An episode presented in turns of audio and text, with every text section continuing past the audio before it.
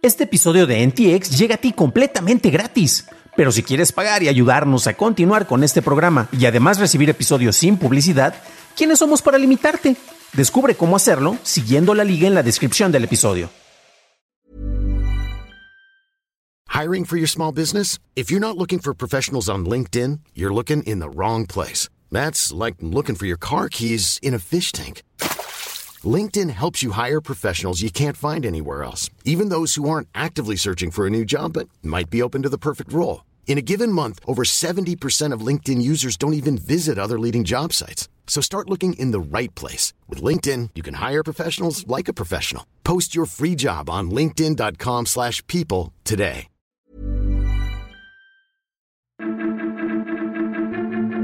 Microsoft le gana a la FTC, Meta bloquea cuentas de threads en Europa y hackers chinos acceden a correos gubernamentales. Estas son las noticias de Tecnología Express con la información más importante para el 15 de julio de 2023. Meta confirmó que está aplicando medidas adicionales para que habitantes de la Unión Europea creen cuentas en threads. Muchos usuarios del continente reportan que ya no pueden acceder a los servicios usando una VPN. A principios de mes, The Guardian informó que Meta no lanzó su plataforma en la Unión debido a la incertidumbre legal relacionada a la ley de mercados digitales de la zona. Nikkei reportó que Sony planea invertir 2.130 millones de dólares en el siguiente año fiscal en investigación y desarrollo de juegos en línea al estilo de Fortnite. Con este dinero también estarán investigando en juegos de realidad mixta y esto representa el 40% del gasto en investigación de toda la empresa y el doble de lo que ellos invirtieron en el 2020. De acuerdo con Microsoft, hackers con vínculos a China fueron capaces de obtener acceso a información de 25 organizaciones, entre ellas algunos institutos gubernamentales de Estados Unidos, los cuales utilizaban el servicio de correo de Outlook. El actor malicioso conocido como Storm 0558 pudo pasar por usuario registrado usando tokens de autenticación falsificados. Algunas cuentas no clasificadas se vieron afectadas, aunque se dice que la cantidad es limitada. Este reporte viene menos de un mes después de que Beijing rechazara los reportes de que hackers chinos atacaban a organismos estadounidenses. Un estudio hecho por la Fundación de Historia de los Videojuegos y la Red de Preservación de Software afirma que solo el 13% de los juegos lanzados antes del 2010 están relativamente disponibles en medios legales. El estudio revisó más de 4.000 juegos para llegar a esta cifra y señala que el porcentaje está por debajo de la tasa de supervivencia del cine mudo, en donde un 14% de las obras siguen estando disponibles. El cierre reciente de los mercados de juegos del Wii U y el 3DS redujo en más de un 50% la disponibilidad de títulos de Game Boy. Los autores esperan que su estudio impulse cambios en la ley de derecho de autor para poder permitir la preservación y el acceso a juegos clásicos. Pasamos a la noticia más importante del día y es que la Comisión Federal de Comercio tuvo su segunda derrota ante un juez federal de los Estados Unidos para impedir la adquisición de Activision Blizzard por parte de Microsoft. La FTC apeló la primera negativa hecha por la juez Jacqueline Scott Curley, pero volvió a perder en el segundo intento ante el noveno circuito de la Corte de Apelaciones. Microsoft sigue con trabas para concretar la adquisición ya que la Autoridad de Competencia y Mercados de Reino Unido bloqueó la compra y mientras continúa la revisión presentará una investigación y decisión final entre el 18 de julio y el 29 de agosto por parte del organismo de Inglaterra. Esas fueron las noticias y ahora pasamos al análisis. Pero antes de hacerlo, ya sabes qué hacer. Por favor, déjame una calificación de 5 estrellitas en Spotify o en Apple Podcast o un like en YouTube que no te cuesta nada. Microsoft ha tenido un camino largo y extenoso para poder concretar la adquisición de Activision Blizzard, la cual de concretarse tendría un costo de 69 mil millones de dólares, siendo una de las compras eh, más, más caras de la historia, si no es que es la más, de hecho creo que es la, la más.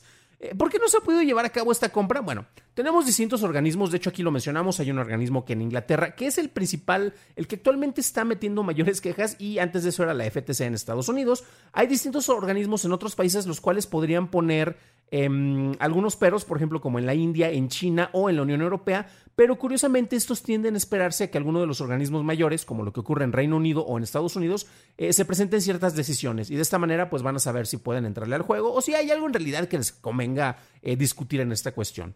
Y esto es muy interesante porque a final de cuentas, eh, la, en este caso tenemos una segunda derrota que ocurrió en la misma semana y pues Microsoft este, ya se libró de su enemigo más poderoso en este caso, sobre todo porque estaba en Estados Unidos.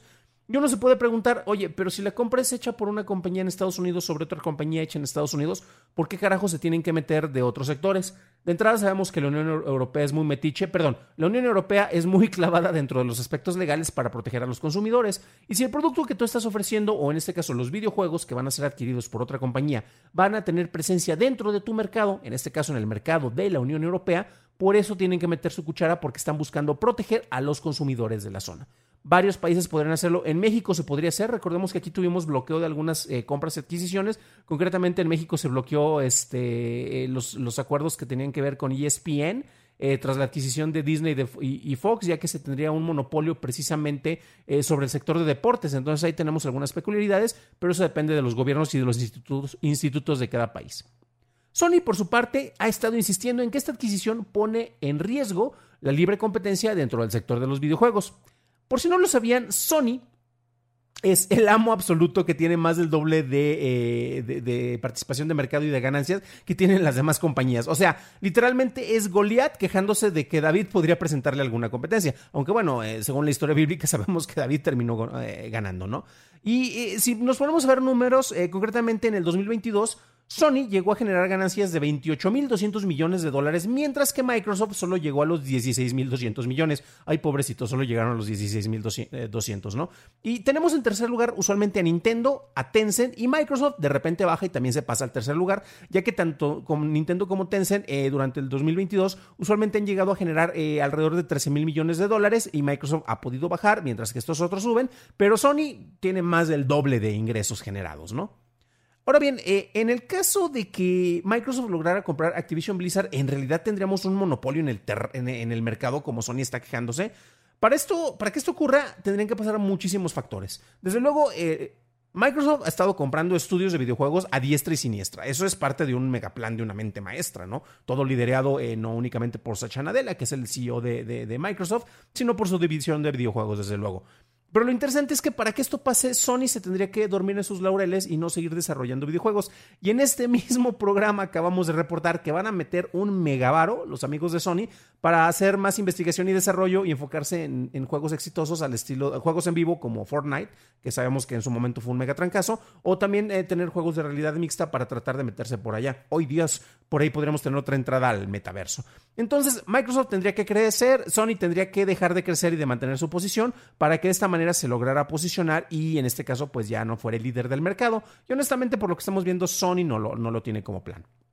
Uno de los mayores puntos eh, relacionados con las franquicias que se están ofreciendo, porque desde luego el manejo de exclusividades no crean que tiene que ver con todo lo que se va a adquirir por parte de Blizzard, por parte de Activision, en este caso eh, que se pasaría en el catálogo de Microsoft, y varias de los representantes, el mismo eh, Sacha Nadella lo ha dicho, a nosotros no nos interesa tener exclusividades en los videojuegos, a mí mi negocio es que el videojuego se esté ofreciendo y que tú lo juegues, y a final de cuentas si tú lo compras para Sony, para tu PlayStation, yo te sigo vendiendo un videojuego, entonces me va a seguir cayendo dinero aunque estés en la consola en la que tú estés eh, jugando, ¿no? Eh, esta es parte de su plan omnipresente, que es bastante consistente, pero por ejemplo, Call of Duty, esa es la franquicia en la cual si de repente se volviera exclusiva únicamente para Xbox, a Sony le caería un golpezazo, pero tremendo. Digo, no crean que se preocupan. Yo, por muy fan que esté siendo de Diablo 4, este que es lo que ahorita ha estado ocupando más, más, más mis días, eh, semanas ya, demonios, eh, ah, demonios, este, pues no crean que les preocupa que eso se vuelva un juego exclusivo eh, a, los de Sony, ¿no? sino que es Call of Duty. Y haciendo una revisión sobre los ingresos, híjole, mano. Por ejemplo, la versión móvil de Call of Duty es muy interesante porque llegó desde su lanzamiento, que fue en el 2019, si no me falla la memoria, em, llegó a generar, híjole, un dineral, más de los mil millones de dólares eh, generados y en total la franquicia, ojo, más de mil millones de dólares durante el 2019 eh, hasta el 2020 y la franquicia en total ha llegado a generar más de 31 mil millones de dólares. Entonces, pues bueno, de entrada a Microsoft, si lo llega a adquirir, no le conviene tenerlo como exclusivo, ya que quiere recibir dinero de todos lados. Y a Sony, pues le quitarías un, gran pedazo del pastel si ese juego ya no está disponible con ellos, ya que pues, podrías tratar de pensar más bien en tener tu, tu, Xbox. Pero estamos hablando únicamente de una franquicia. Recordemos que Activision Blizzard tenían más franquicias, tienen más franquicias, Grand Theft Auto y desde luego todo lo que está dentro de Blizzard. Eh, entonces, por eso es por lo que están haciéndose las, las víctimas, diríamos algunos, ¿no? Eh, recordemos que la visión que tiene Microsoft va más allá de las consolas y el tener el juego en todas las plataformas para ellos es benéfico, como lo mencionaba, ya que a final de cuentas va a ser, eh, van a seguir recibiendo dinero. Y esto es parte de una estrategia que ha sido muy consistente con lo que ha hecho Satya Nadella desde que ha sido el CEO de Microsoft decidió convertir la compañía de una manera muy inteligente y que no dependieran de los ingresos generados por venta de licencias de Windows o venta de licencias de Microsoft, que sabemos que prácticamente todo mundo tiene que tener alguna o la otra, aunque digan que usan Linux y usan eh, LibreOffice o cosas por el estilo, sabemos que el mercado usualmente está más por, por ese tipo de productos que tampoco son caros en realidad. Eh, y la cuestión con esto es que em, al girarse y ofrecer más bien servicios en la nube, pues hasta mis competidores están utilizando mis servicios. De una manera similar, eh, de hecho, los motores de, almacenamiento que utiliza precisamente Sony para tener su plataforma en línea, adivinen quién se los vende, es Microsoft. Entonces, híjole, mano, es una jugada, una maravillosa jugada, diría el meme por allá.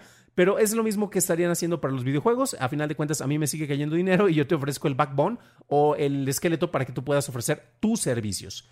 Y es interesante porque recordemos que desde hace mucho tiempo, gracias al capitalismo voraz y el neoliberalismo y esos grandes demonios que nos atacan, según algunas personas, eh, pues eh, se habla mucho de la libre competencia y el libre mercado. Y es curioso que se pongan algunas limitantes en compras de tanto peso. Bueno, no estamos hablando de dos pesos, sino de miles de millones de dólares, de decenas de miles de millones de dólares, 69 mil millones de dólares en este caso en particular. La supuesta razón es que la preocupación por los consumidores es lo que está en primer lugar y ha habido acuerdos, pero recordemos que usualmente para estos juicios se cita el último juicio relacionado eh, eh, en, cuestión de consolidaciones de mercados. Y si no se acuerdan, esa fue la adquisición que hizo ATT de Warner. Díganme que también fue, le fue a ATT con esa compra que fue autorizada por parte de la FTC en ese momento, ¿no?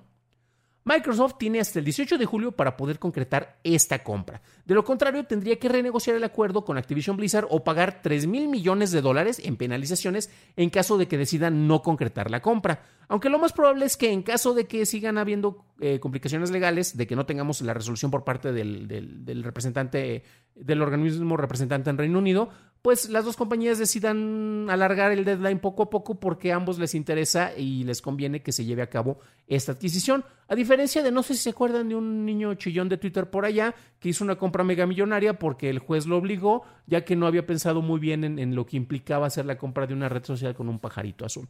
Pero bueno, este, dejemos de hablar del costal de golpe favorito de Zuckerberg y aunque ese se siga lamentando, pues mejor enfoquémonos en negocios que sí se van a poder concretar o que al menos eso parece en este momento. Para una revisión más a detalle en inglés, visita dailytechnewshow.com en donde encontrarás notas y ligas de interés. Y si quieres escuchar sobre las declaraciones del CEO de Microsoft de que no quiere juegos exclusivos, revisa nuestro episodio 320 en donde encontrarás más detalles. Esto es todo por hoy. Gracias por tu atención y nos estaremos escuchando en el siguiente programa. Deseo que tengas un increíble fin de semana.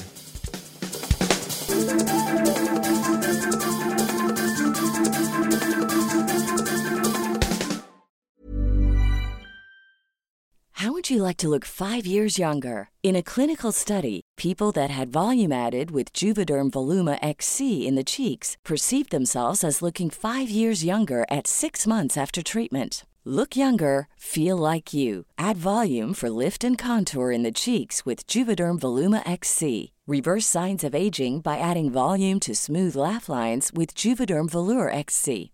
For important safety information and to find a licensed specialist, visit juvederm.com. That's J U V E D E R M.com. Not for people with severe allergic reactions, allergies to lidocaine, or the proteins used in Juvederm. Common side effects include injection site redness, swelling, pain, tenderness, firmness, lumps, bumps, bruising, discoloration, or itching. There's a risk of unintentional injection into a blood vessel, which can cause vision abnormalities, blindness, stroke, temporary scabs, or scarring. Talk to a licensed specialist to find out if it's right for you.